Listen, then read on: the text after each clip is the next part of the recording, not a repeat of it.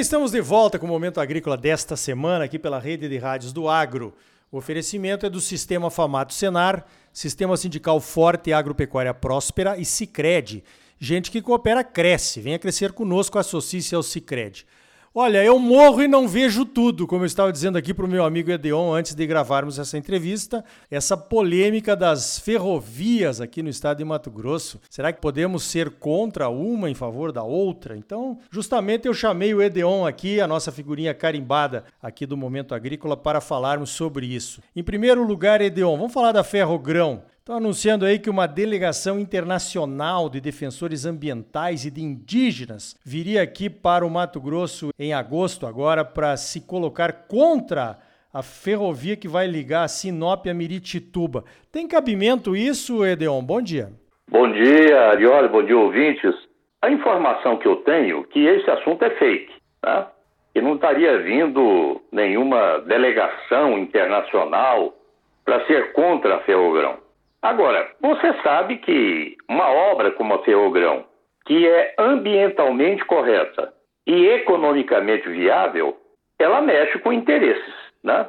Ah, ela é tão viável que nós vamos passar a ter uma condição maior de competitividade com os americanos, por exemplo. E a gente sabe que muito dessas ONGs que batem no Brasil são financiados por interesses lá de fora. O caso da Ferrogrão é emblemático em relação a isso.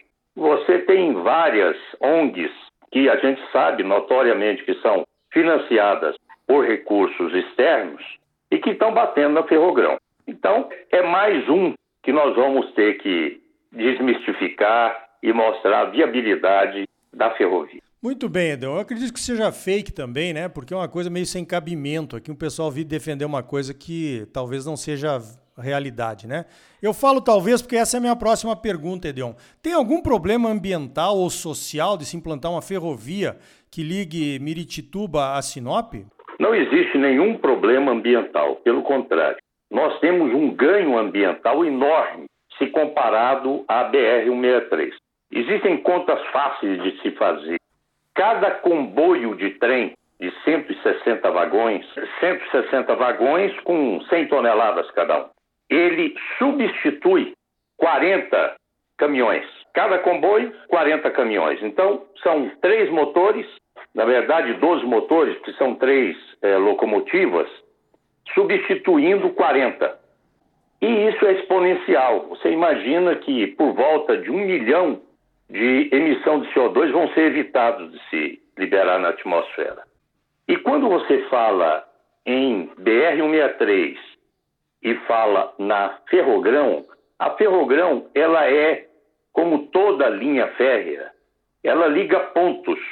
Ou seja, nós vamos ter Sinop Miritituba com três, quatro estações de, de embarque ao longo dela.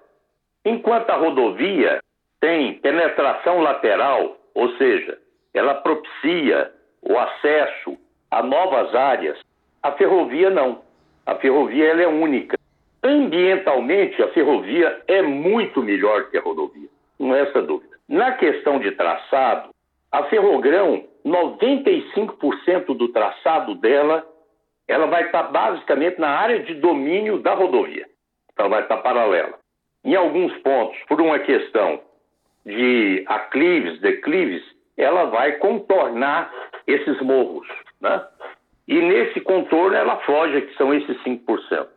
A grande polêmica que tem se levantado tem sido em relação ao Parque Nacional do Jamanchim.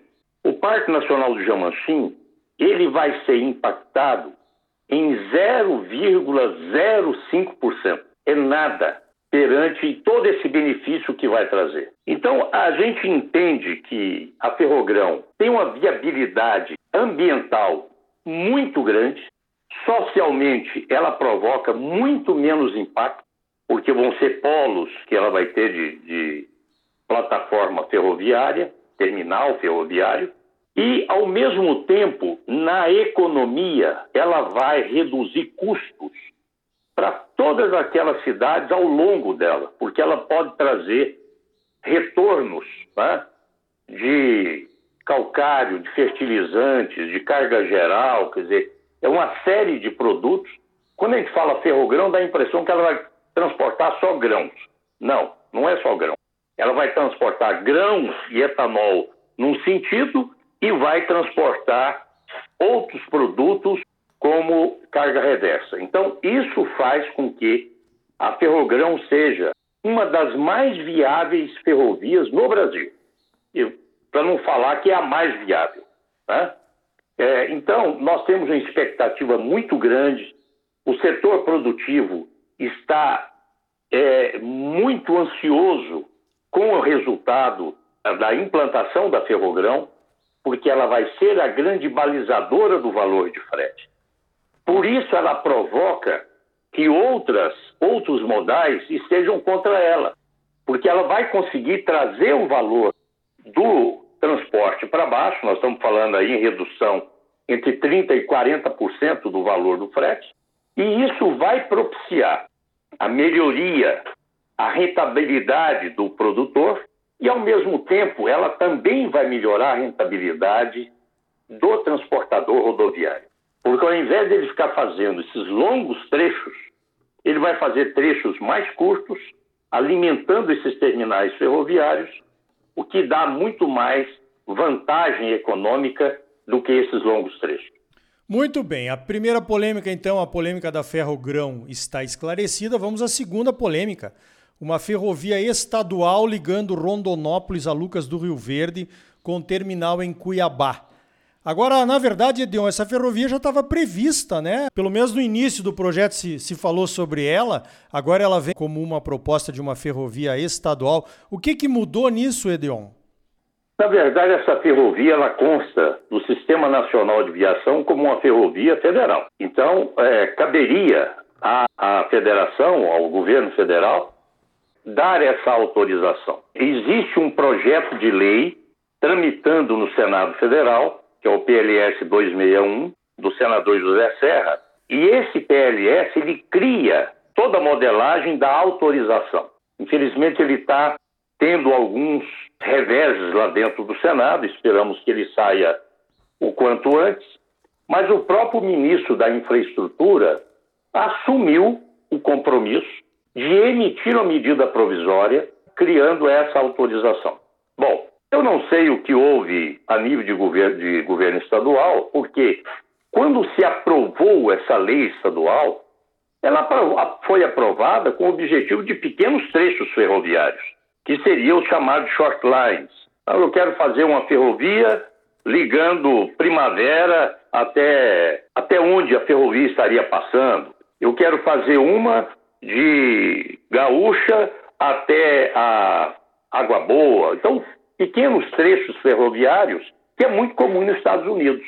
Né? Nos Estados Unidos existem 615 short lines e todas elas operam e operam com lucratividade. Então, a ideia principal era essa. De repente, o governo do Estado, não sei se pressionado pela empresa ou por outros segmentos, resolveu lançar essa autorização.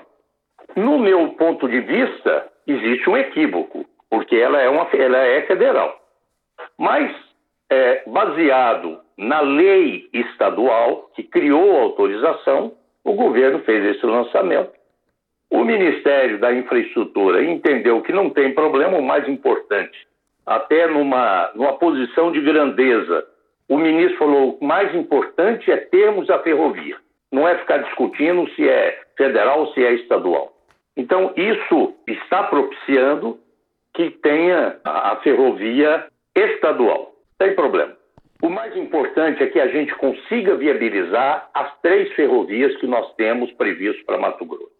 Uma ferrovia norte-sul, que é a Ferronorte até Lucas do Rio Verde, e a Ferrogrão de Sinop até Miritituba, e a FICO, ligando a Ferrovia Norte-Sul em Mara Rosa, entrando pelo Mato Grosso por Água Boa, vindo até Lucas e subindo até Sinop. Então você vai ter aí três ferrovias, vai ter uma norte-sul, vai ter leste-oeste, e aí em, eu acredito que nos próximos dez anos nós vamos ter uma mudança total do nosso panorama ou das nossas possibilidades logísticas em Mato Grosso. Muito bem. De certa forma, Edeon, você já respondeu, mas eu vou perguntar para que não fique nenhuma dúvida aqui. Porque eu vi isso nas redes sociais, o pessoal se manifestando, temos que ser contra a ferrovia estadual, não sei o quê. Uma ferrovia inviabiliza a outra. É, nós precisamos escolher sobre uma delas ou, ou não? Na verdade, não inviabiliza. Porque se ela não fosse feito estadual, ela seria autorizada federal.